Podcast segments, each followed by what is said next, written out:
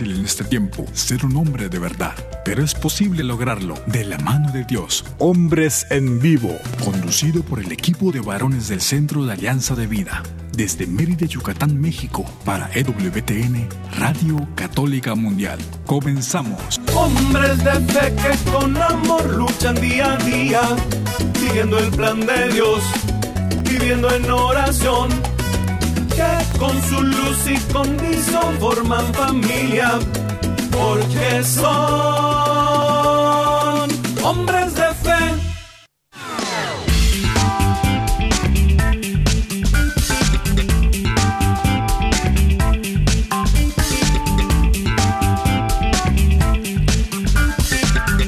Hola amigos, bienvenidos a su programa Hombres en Vivo y, hoy estoy eh, con ustedes, eh, su amigo Carlos Canseco desde el área de Dallas y Forward, acompañado también por César Carreño, que está con nosotros eh, en la parte técnica allá en Mérida, Yucatán.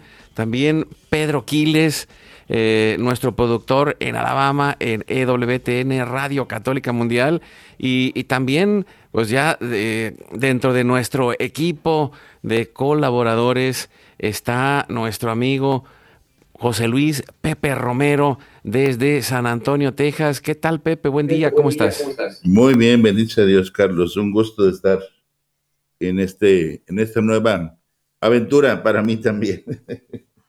Sí, sí, es una bendición y, creo que pues estamos eh, también ah, bendecidos, alegres, muy contentos de poder contar con la presencia del padre Julio Valladares, que es, ah, está en la parroquia del Espíritu Santo, allá en San Antonio, Texas, y, que tiene una especialidad en la Biblia, y, por eso el tema de hoy eh, se llama Transformado por la palabra de Dios. Bienvenido, Padre Julio, gracias por estar con nosotros. Hola, muchísimas gracias. Es un honor para mí poder compartir este momento con ustedes. Muchas gracias por invitarme.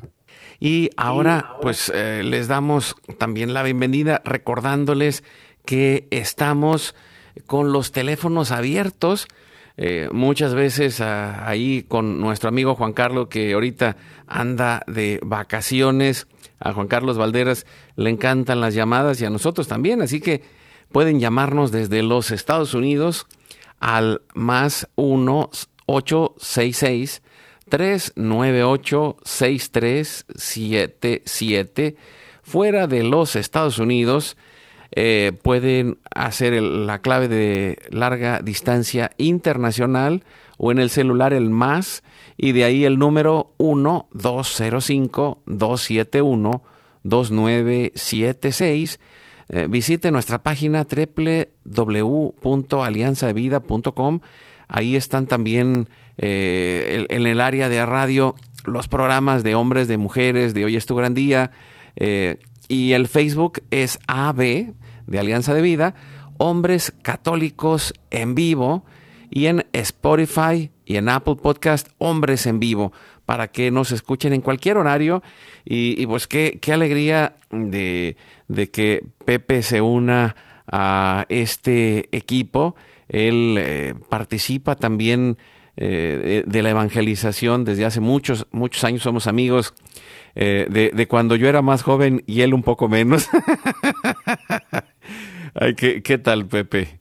Buenas tardes. Bueno, dice uno muchos, muchos, muchos años.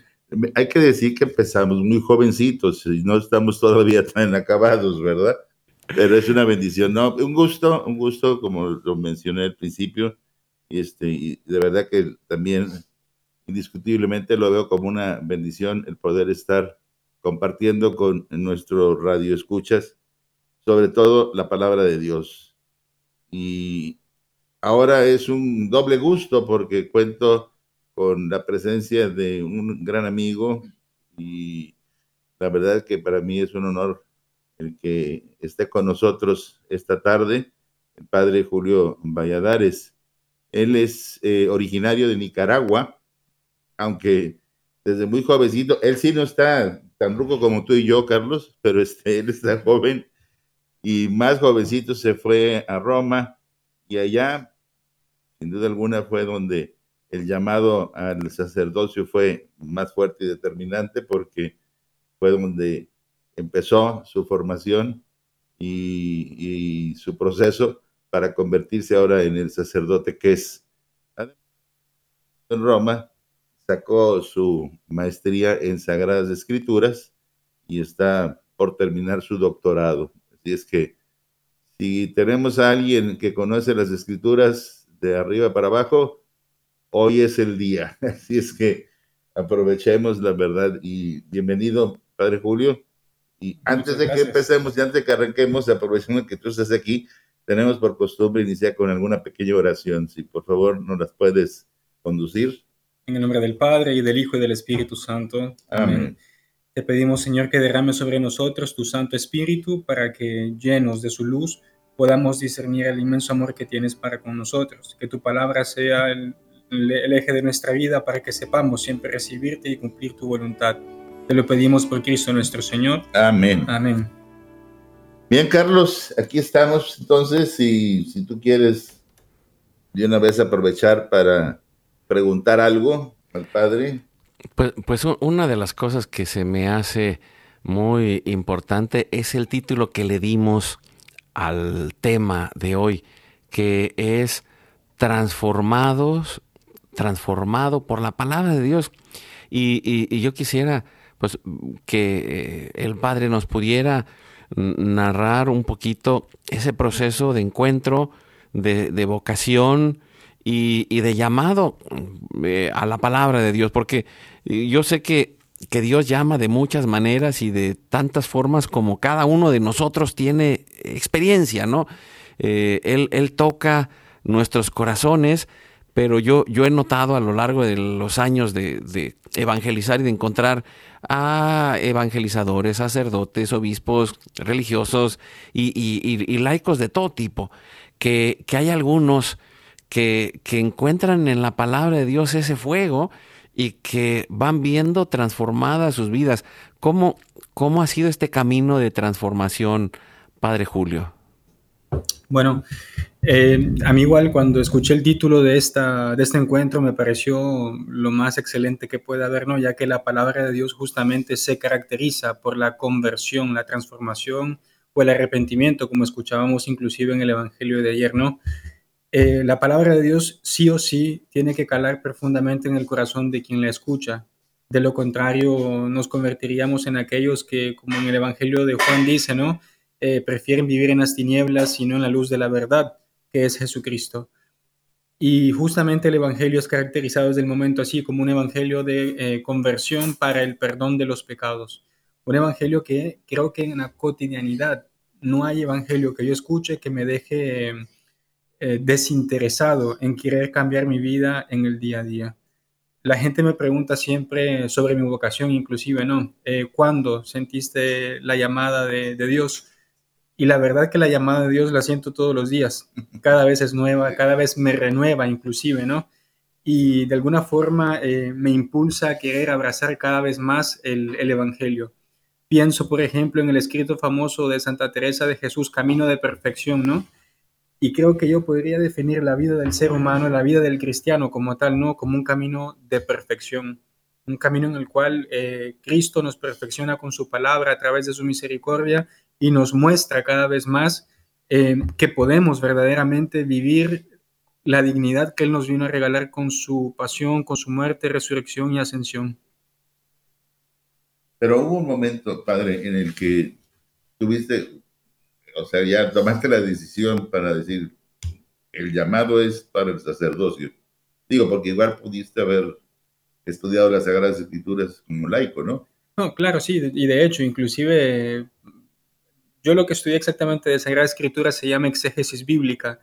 Y en ese campo, la verdad que uno encuentra no solamente otros compañeros sacerdotes o seminaristas, sino también que uno encuentra laicos, inclusive ateos. Encontramos que están estudiando esto, ya que estudian historia y literatura, inclusive, ¿no? En este campo bíblico. Em, pero a pesar de que uno encuentra este tipo de gente que podría inclusive hacerse llamar ateos, ¿no? Que parece que la Biblia la ven de alguna forma, de una perspectiva distinta, eh, creo que siempre esta palabra enciende una luz en el corazón del hombre, enciende las preguntas ¿no? Eh, esenciales sobre quién es aquel tú que nos dio esta palabra. Y creo que eh, por naturaleza el hombre busca una palabra, ¿no? Y, creo que eh, esta vocación ¿no?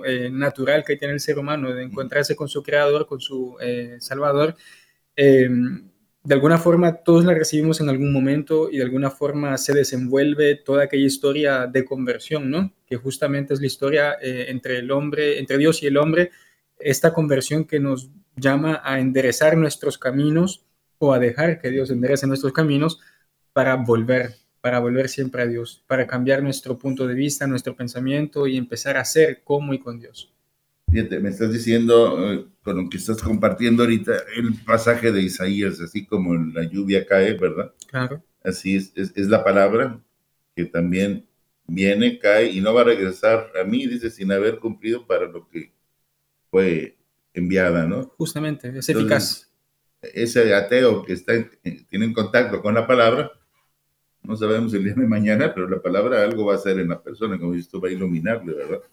Pero no me dices ¿En qué momento tomaste la decisión? De las escrituras de mi vocación. Eh, fueron dos momentos. Mi vocación fue en el primer momento en el cual cuando tenía 12 años que me di cuenta que quería ser como los otros sacerdotes que yo veía, que hacían algo por los demás. Y la gente me pregunta qué era esto. Y para mí simplemente es esto, estar para el otro. Era, bonito, era bonito ver que eh, siempre que buscábamos a aquel sacerdote, al eterno sacerdote que yo le digo porque fue el que casó a mis abuelos, a mis padres, nos dio la primera comunión, eh, que pasó más de 50 años en la parroquia, de hecho, eh, de mi infancia, siempre estaba, siempre estaba. Y cada vez que nos veía nos llamaba por nombre, nos conocía y sabíamos el nieto de Julio Miranda, mi abuelo, ¿no? Eh, ¿Qué tal? ¿Cómo estás? Estuvo 50 años ahí, me pues imagino. sí, Pero inclusive nos conocía a nosotros. Mm. pasó el tiempo, me fui para Italia, regresé y lo encontraba de nuevo y así me veía y solo me preguntaba, ¿qué tal? ¿Cómo están las cosas allá por Italia? Y yo, Dios mío, qué memoria la de este señor. Entonces, el hecho de que siempre estaba para alguien más, eso para mí fue muy, me tocó. O sea, dije, eh, qué, maravilloso que exista alguien que dedica la vida para el otro. Eso fue un, un modelo para ti. Exacto. Y así también vi a otros sacerdotes que trabajaban para los niños huérfanos. Entonces el hecho de que, y la pregunta siempre era, ¿cómo es posible? Deseaba tanto yo también ser médico. Eh, uno sueña una vida de éxitos, eh, reconocimientos y cosas por el estilo, ¿no? Pero a mí lo que me, llamó la atención es que había gente que era capaz de renunciar a sueños puramente humanos para alcanzar lo que Dios quería en sus vidas, ¿no? Para, para, no, que no son sueños, para alcanzar realidades, ¿no? De alguna forma y cambiar también la vida de las demás personas. Y después de esto, a los 18 años, que fue cuando yo dije, eso es lo que yo quiero, em, que inclusive tuve que decirle a mi papá, eh, lo siento, pero porque a los dos años se lo, se lo, se lo dije, ¿no? Y él me dijo todo menos sacerdote. Eh, luego llegué a los 18 y dije en mi mente, ahora sí puedo y puedo tomar mis propias decisiones y dije, me voy. Y entonces llamé a mi papá, ¿no? Por teléfono, él estaba en Nicaragua todavía y pues él me dijo, pues habla con tu mamá. Me pasó a mi mamá y le dije, pues esto es lo que quiero. Y ahí encontré pues que me dijo, si eso es lo que quieres, te apoyamos. Eso fue. Y, y con la gran felicidad, ¿no? Pero como dije desde el inicio... Eh, Pero, nomás para, que quede claro, porque si se habla con tu mamá, ¿tu mamá fue la que te dijo, te apoyamos? Claro que sí. Y bueno, y el plural implica que tu papá al final de cuentas estaba de acuerdo. Después mi papá, mi papá eh, se volvió un hombre feliz con la vocación de su hijo. eso sí, sin duda alguna. Y ha sido, mis padres, tengo que decir, han sido personas que han estado siempre presentes en mi vocación. Siempre han estado presentes en mi vocación.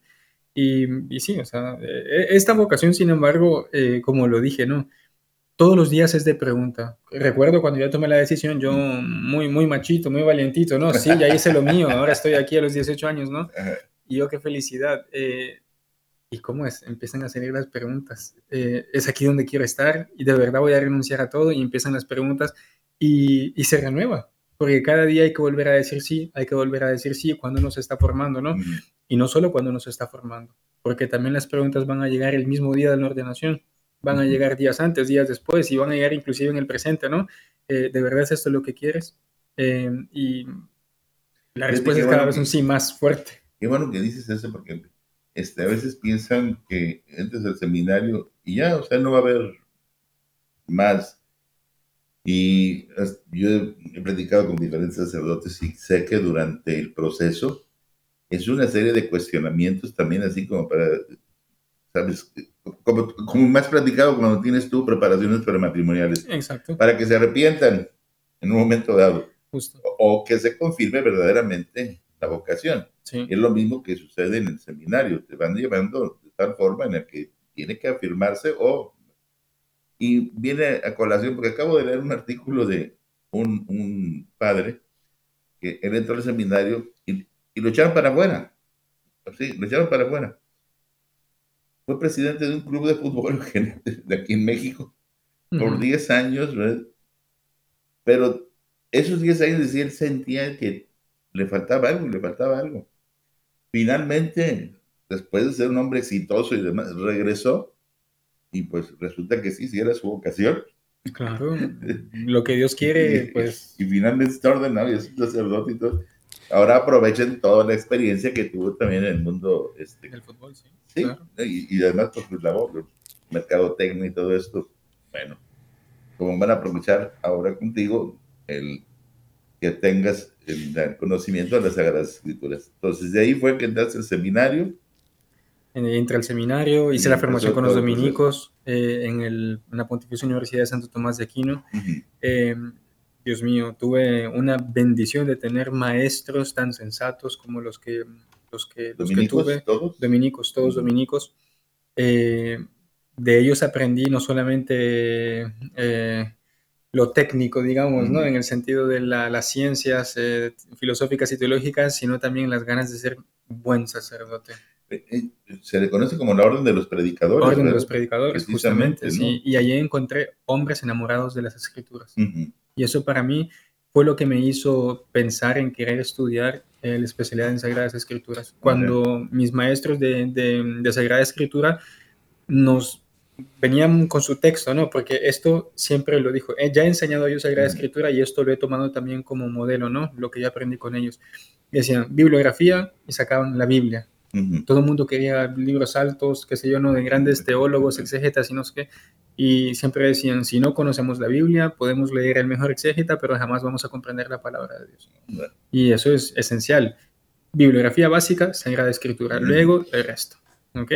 Y aprender a leer el texto, a, acercarnos a este texto que nos va a cambiar completamente la vida y ver cómo acercarnos de esta manera tan profunda nos hace comprender muchísimo más de lo que significa la palabra de Dios.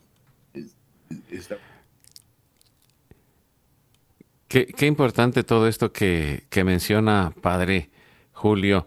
Eh, me, parece algo muy interesante y, yo quería eh, reflexionar un poco en, esto, el, poder tocar la palabra de Dios eh, de manera ah, clara, profunda, está en esta búsqueda de la verdad, porque eh, estamos en el fondo buscando a Dios, buscando el amor, buscando la verdad, pero eh, también mientras compartía el testimonio, yo veía esas capas de las emociones, de las dudas, de, y, lo digo de, las dudas de, de, papá y de mamá, de las dudas personales, de las dudas eh, que, van generando el proceso de discernimiento vocacional para clarificar qué es la voz de Dios la que estamos escuchando y, y cómo, y, y, aún que lo mencionaba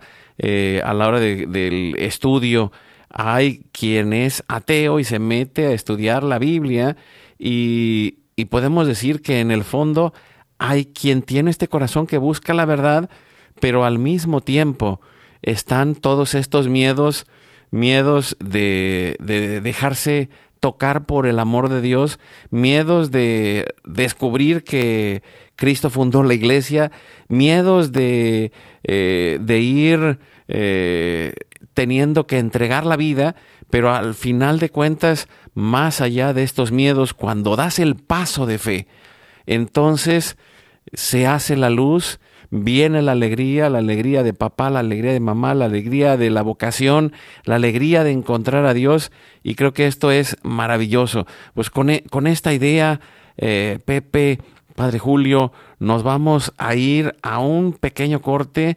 Eh, seguimos con todo nuestro equipo allá desde Mérida, Yucatán, César Carreño, eh, Pedro Quiles, allá en Alabama, Pepe Romero y el Padre Julio Valladares desde San Antonio, Texas, su servidor aquí en el área de Dallas y Forward en el Metroplex en Texas y llegamos hasta los confines de la tierra, donde quiera que estés, hacemos familia y, este, este programa es para hombres, hombres de fe que se atrevan a dar ese paso y encontrar la transformación por el poder de la palabra.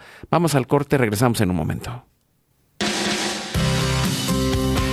Sé fuerte y valiente, no te rindas.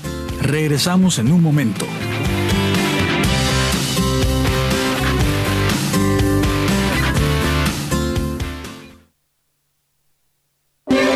Si quieres conocer más acerca de nuestra labor, llámanos al Centro Alianza de Vida en Estados Unidos al 682-772-1958.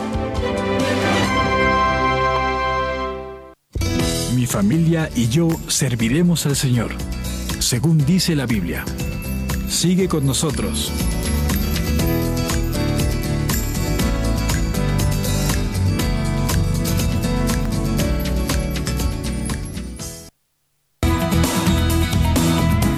Gracias por seguir con nosotros en tu programa Hombres en Vivo.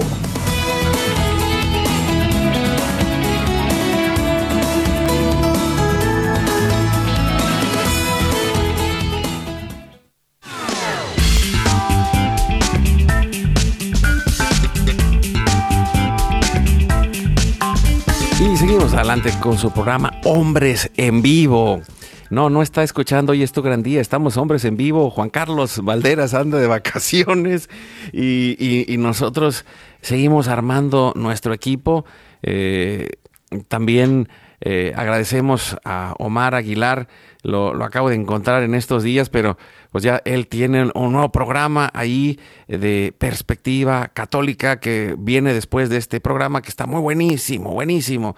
Eh, eh, vamos a hablar hoy de la Jornada Mundial de la Juventud.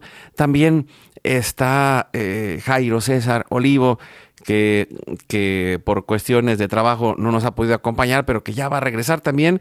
Y, la última pieza, la, la, última adquisición en nuestro equipo.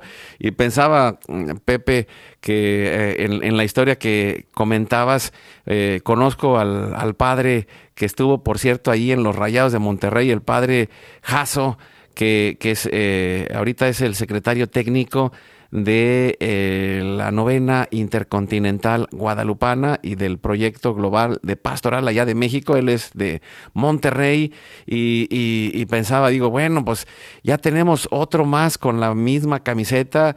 Digo, tantos años de, de conocernos y una alegría también de, de contar con toda tu experiencia que tienes también ya en, en, la radio de la Virgen de Guadalupe, ahí que tienes un programa desde hace varios años también, y, contar contigo es una eh, bendición, y también con el padre Julio Valladares, que pues que ha sido transformado por la palabra de Dios.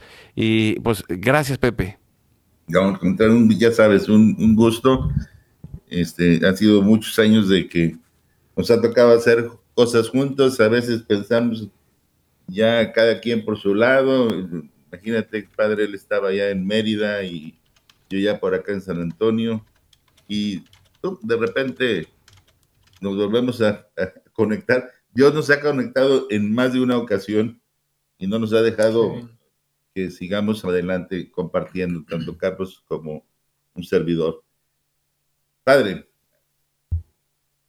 todo esto muy hermoso de la palabra y todo esto, y que transforma y demás. Yo he oído comentarios, yo sé que no es lo mismo un exégesis, eh, estudio exegético, la teología, pero he, visto, he oído comentarios de mucha gente que dice, yo me metí a teología y perdí la fe.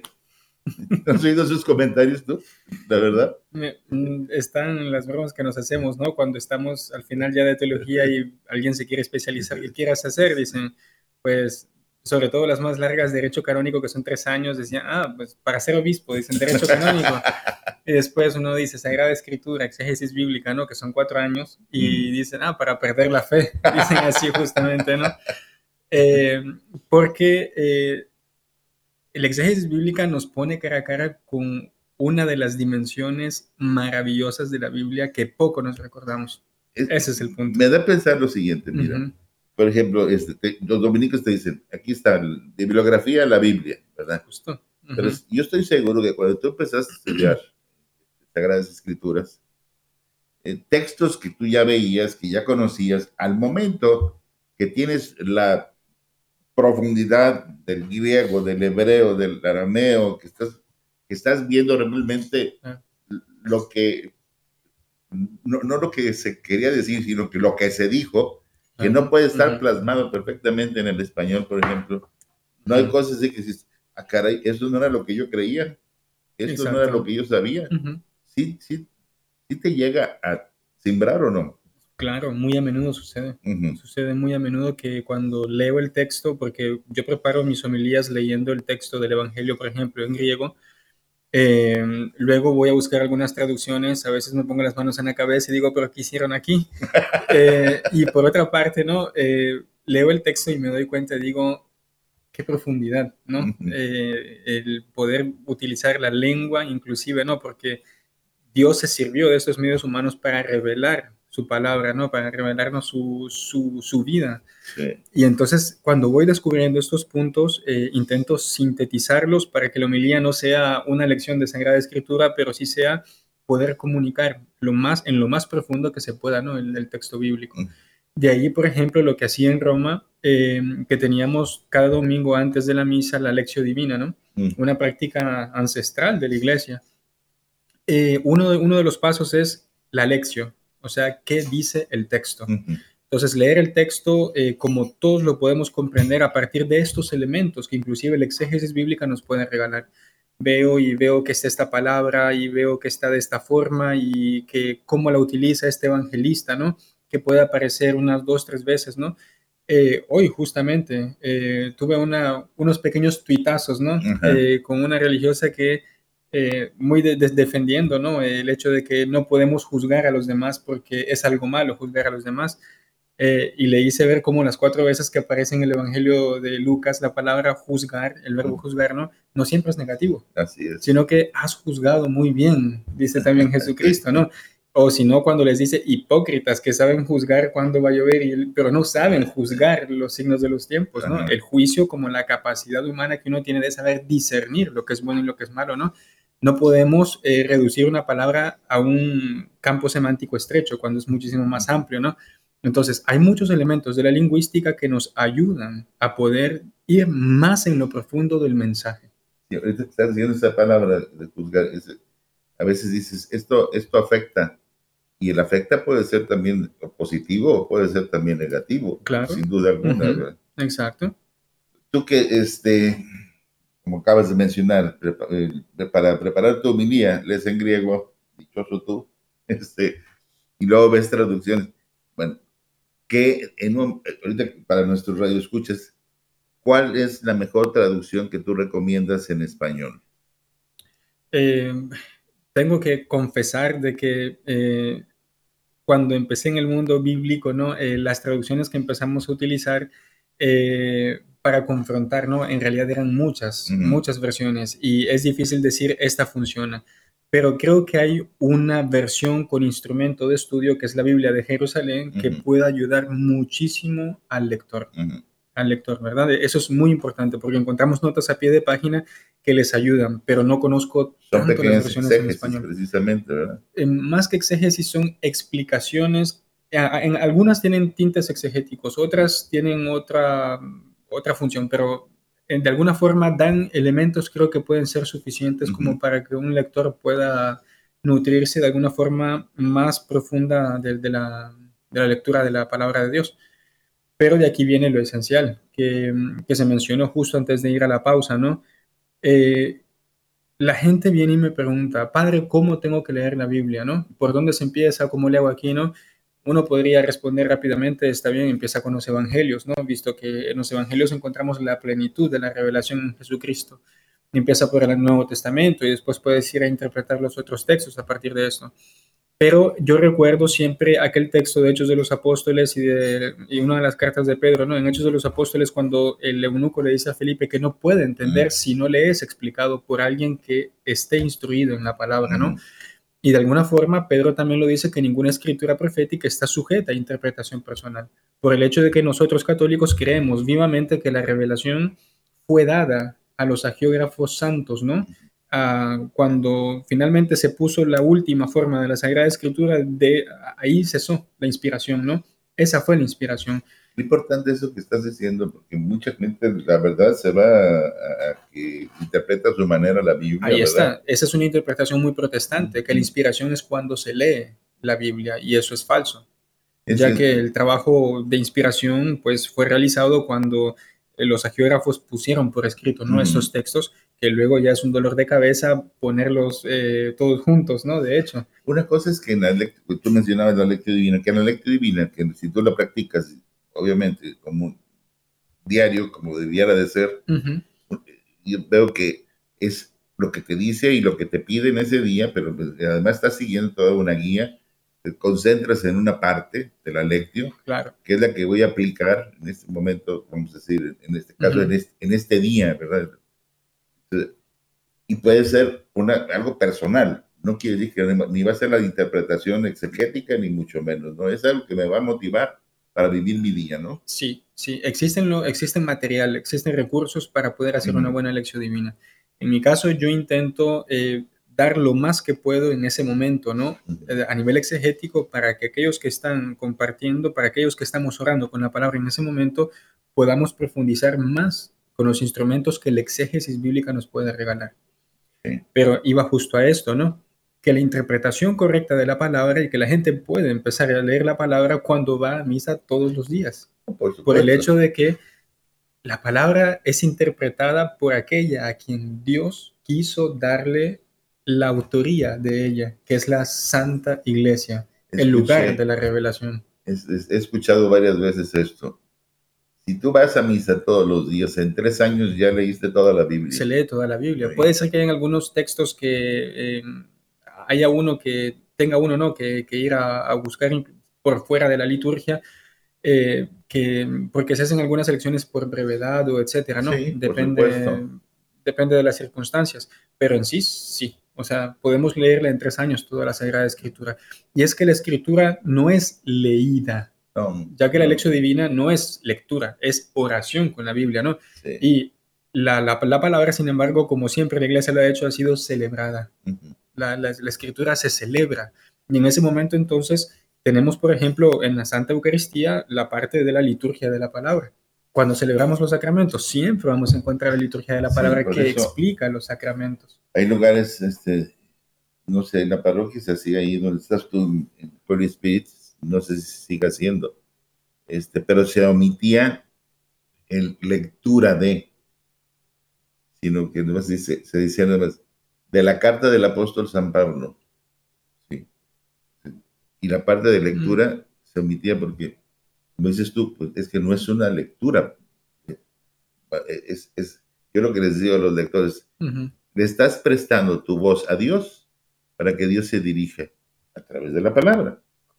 Sí, sí, o sea, sí. A ver, eh, para eso ya después viene el sacerdote y va a hacer la, la, la, la, explicación, ¿no?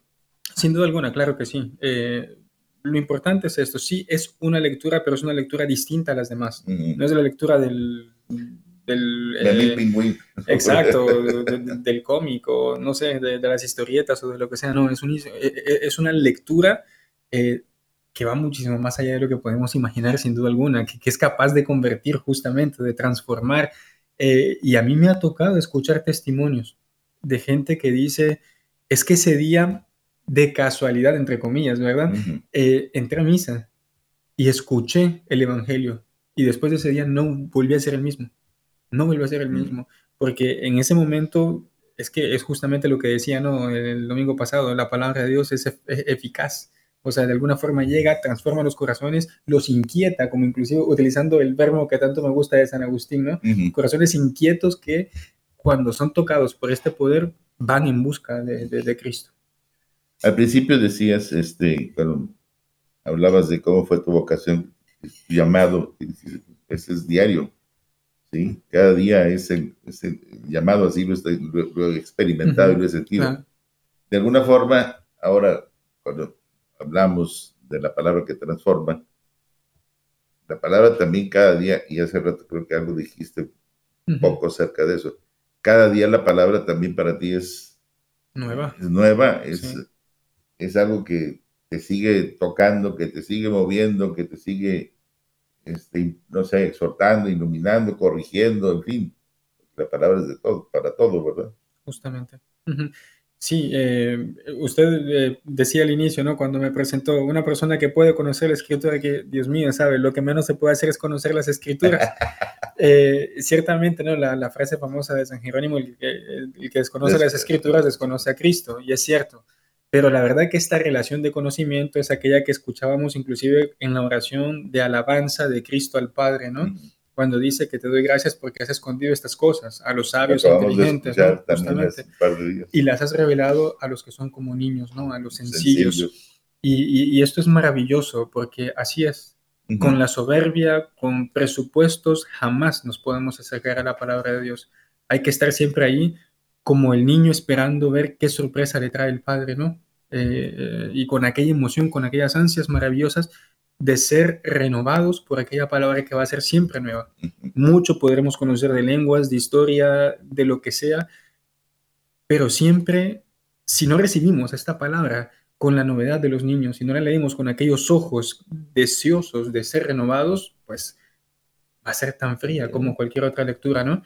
Y, es así pues como quiso Dios que fuese, porque es cierto que la palabra de Dios no es una palabra... Eh, que, es dicha para, para solamente entendidos, ¿no? Y que, o que solamente la podemos entender los exégetas, ¿no? Eso es falso. Pero tampoco podemos negar esa parte humana que tanto me gusta y me cautiva de la escritura, que la escritura es 100% humana y 100% divina, ¿no? Eh, esta humanidad que el grande se hizo pequeño, aprendió una lengua y en esa lengua habló. Y que los exégetas, lo, perdón, los eh, geógrafos del Evangelio, por ejemplo, explicaron a partir de lo que sentían, de cómo podían hablar, de cómo podían explicarlo, ¿no? Y quienes vivimos en tierras extranjeras sabemos lo difícil que es expresar sentimientos, lo que queremos en otra lengua que no sea la nuestra. Y entonces este abajamiento no, no solamente lo tiene que hacer, no solamente era el abajamiento de Cristo, sino también el de nosotros los seres humanos, al querer también encontrarlo ahí, donde Él bajó, ¿no? Para luego exaltarnos, inclusive a través de su palabra yo creo que eh, comprender la necesidad de eh, relacionarnos con la palabra también a nivel científico, exegético, ¿no? Creo que eh, nos hace que comprendamos esta riqueza, esta riqueza de la humanidad, de esta palabra divina. Creo que es una cosa que siempre me ha tocado a mí y, todos los días me sorprende. Carlos, sigues por ahí, no es hoy, no es hoy es tu día, pero estamos en Hombres en Vivo.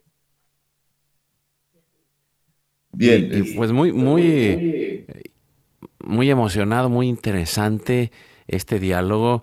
Y, también pensaba cómo eh, esta palabra que es proclamada, que es enseñada, que es la palabra de Dios, cómo va haciendo ese cambio en el corazón del hombre.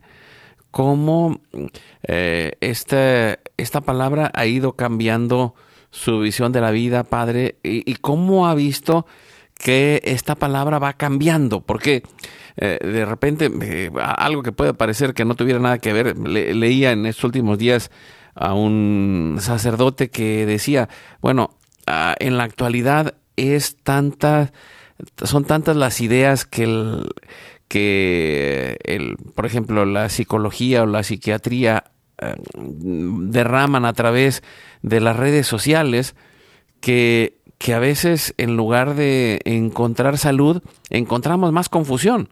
Y, y, no es que estemos en contra de la ciencia, no, al contrario, pero, pero cuando recibimos la palabra de Dios, va generando un, va tocando el corazón, va entrando en las entrañas, como decía eh, San Pablo, es la espada del Espíritu que llega ahí en, lo más profundo del alma como espada atravesando, pero que también nos cuestiona y, lo mencionaban hace rato, ¿no? Eh, en, la acepción de juzgar, eh, nos puede llevar a, esta palabra que, últimamente pues, la, quiero tomar así como caballito de batalla porque es algo que, nos pasa, ¿no? Es tanta la información que no podemos reflexionar. Una de las piezas que, que viene dentro del juicio eh, de manera positiva es esa reflexión que, nos ayuda a observarnos a nosotros mismos, a observar nuestros conocimientos, a observar nuestra historia y a dejarnos tocar por la presencia de Dios y en especial cómo en, en la Eucaristía, en la misa, el sacerdote en la persona de Cristo proclama el Evangelio y cómo tiene este poder para transformar nuestras vidas eh, y, y, lo va haciendo a lo largo de esa vivencia constante de la misa. Eh, eh, escuchaba un testimonio hoy de, un ah, padre de, estos franciscanos de la renovación muy, muy famoso que, que platicaba cómo en una, en una cuaresma le pusieron un reto, una amiga suya, de, de decir, pues hay que ir a misa todos los días. Y él primero dijo, ni loco, pero luego pues empezó a ir y, se fue abriendo su conciencia a descubrir primero el llamado de Dios, la presencia de Dios, y al final pues llegó a, a, donde está el día de hoy, que ha encontrado esa vocación sacerdotal y se ha convertido en este instrumento del amor de Dios para muchos, pero ¿cómo, esa palabra le ha tocado y cómo ve que toca el corazón de los demás? Tenemos una pausa enseguida. Ay, sí, nos vamos al corte. Yo, Regresamos en un momento. Sé fuerte y valiente. No te rindas. Regresamos en un momento.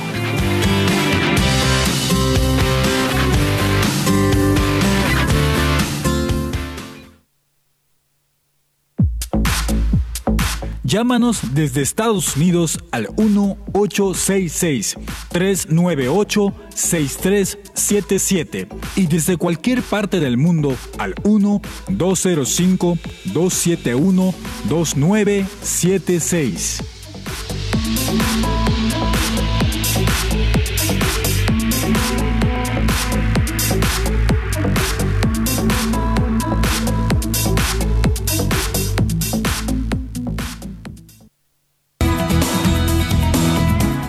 Gracias por seguir con nosotros en tu programa Hombres en Vivo.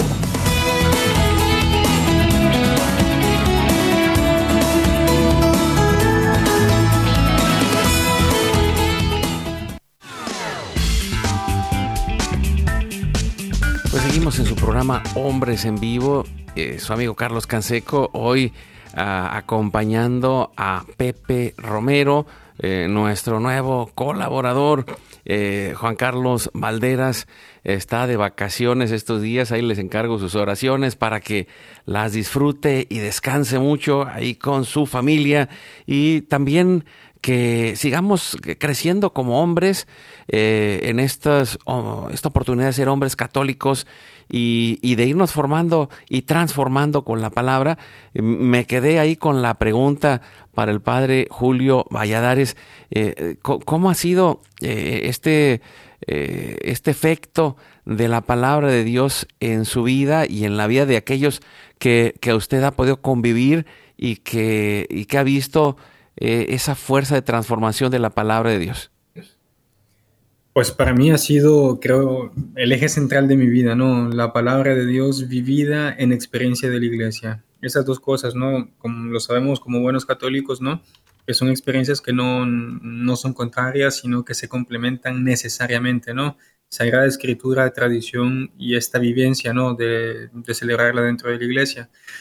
Hay un ejemplo con el cual yo eh, en el cual yo me siento ¿no? ensimismado, que es la vida de Pedro, la vocación de Pedro. esta transformación constante de aquel Dios tan misericordioso y tan bueno, ¿no? Que eh, no sé si, si lo habrán notado, ¿no? Quienes leen el Evangelio de Juan, que Pedro no recibe una llamada a la secuela de Cristo, ¿no? A, a seguirlo al inicio, sino que la recibe hasta el final. Que si bien empieza, ¿no? Es Andrés, el hermano, que lo lleva a, a Cristo. Y Pedro tiene que pasar todas aquellas eh, incongruencias de vida, aquel aprendizaje, eh, aquellas subidas, aquellas caídas, aquellas incomprensiones, ¿no? Inclusive cuando pensábamos que todo estaba bien y que le estaba saliendo bien en el examen es cuando peor le fue. Tú eres el Hijo de Dios, ¿no? El Altísimo. Y después que le dice, pues ve detrás de mí, Satanás, porque no has aprendido absolutamente nada, cuando le muestra su plan, ¿no? Y que lo niega después al maestro y después de esto que cuando ya encuentra ¿no? a su Señor resucitado, encuentra aquellas tres veces, ¿no? Me amas, eh, me amas, me amas, y aquel hombre cómo se habrá sentido, ¿no? Y entonces ahí fue cuando le dijo finalmente, sígueme, finalmente, eh, después de haber hecho todas aquellas, haber tenido que pasar todas aquellas vivencias, ¿no? Y de alguna forma a querer renovarse en el misterio de Cristo.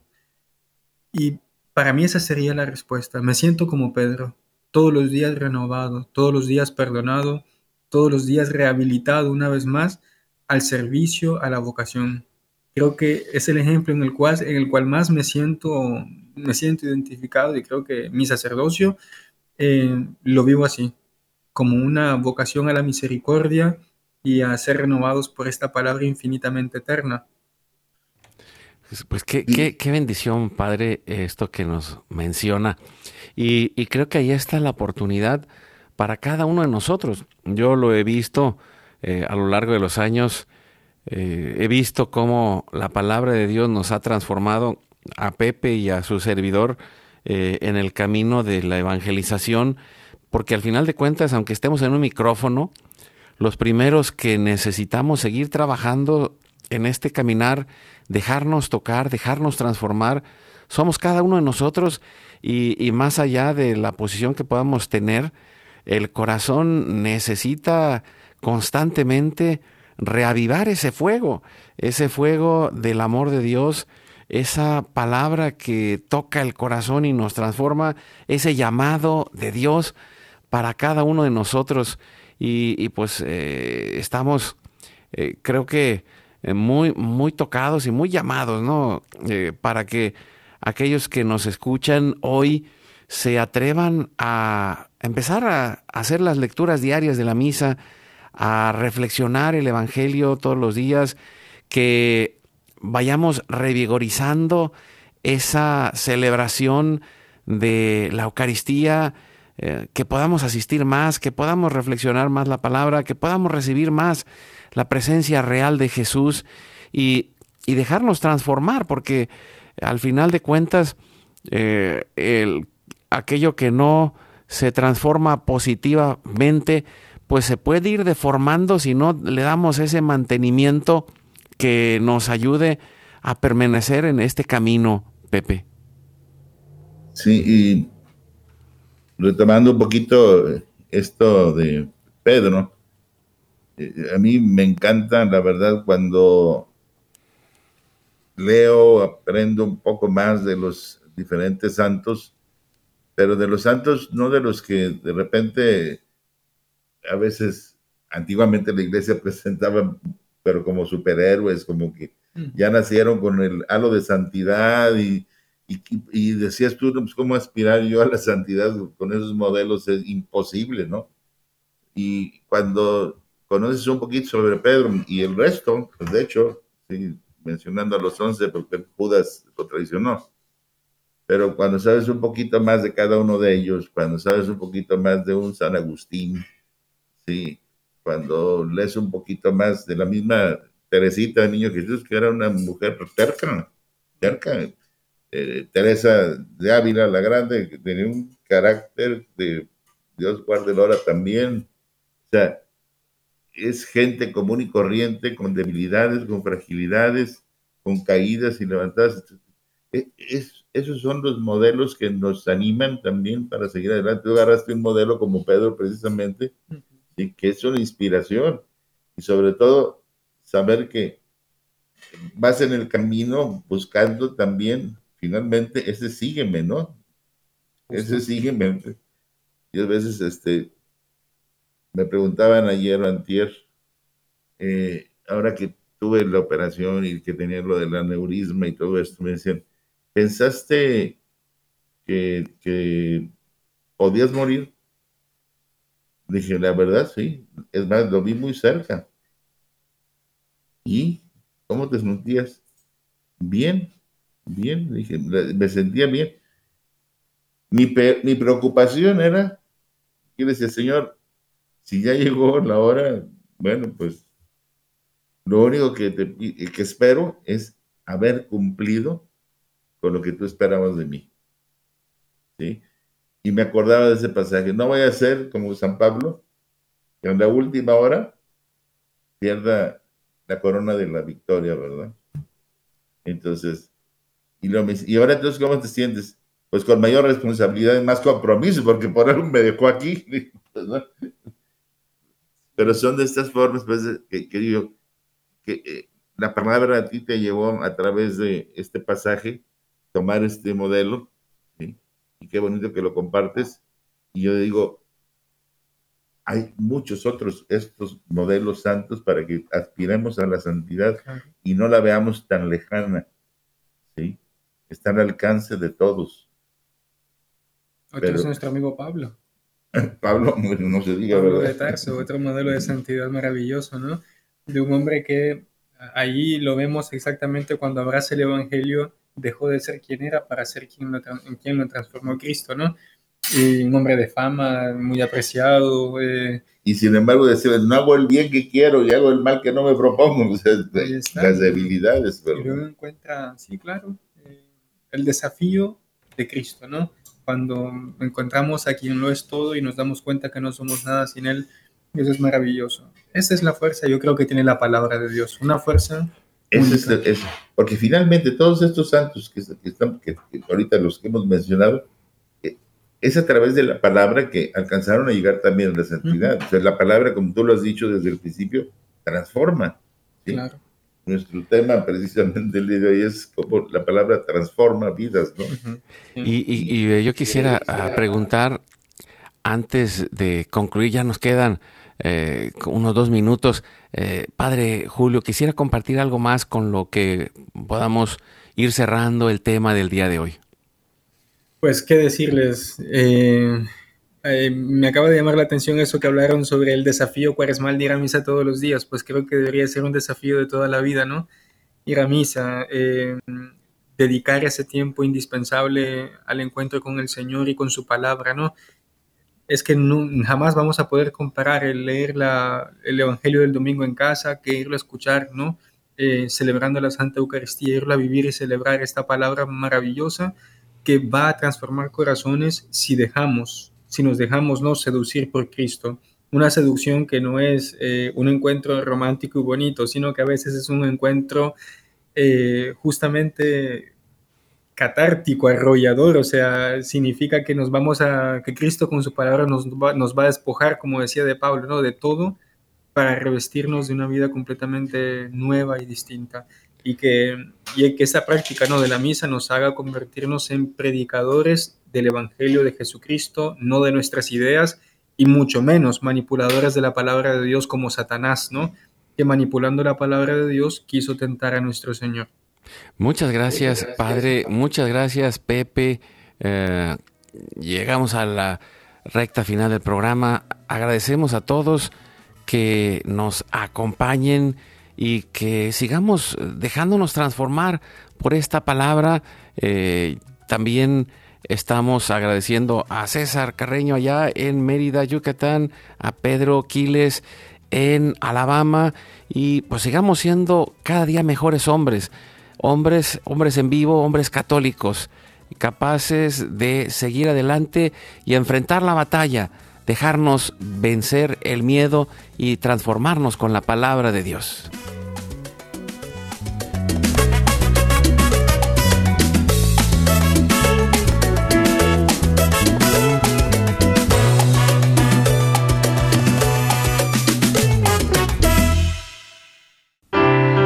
El que me ama guardará mi palabra, y mi Padre lo amará, y vendremos a él y haremos morada en él. EW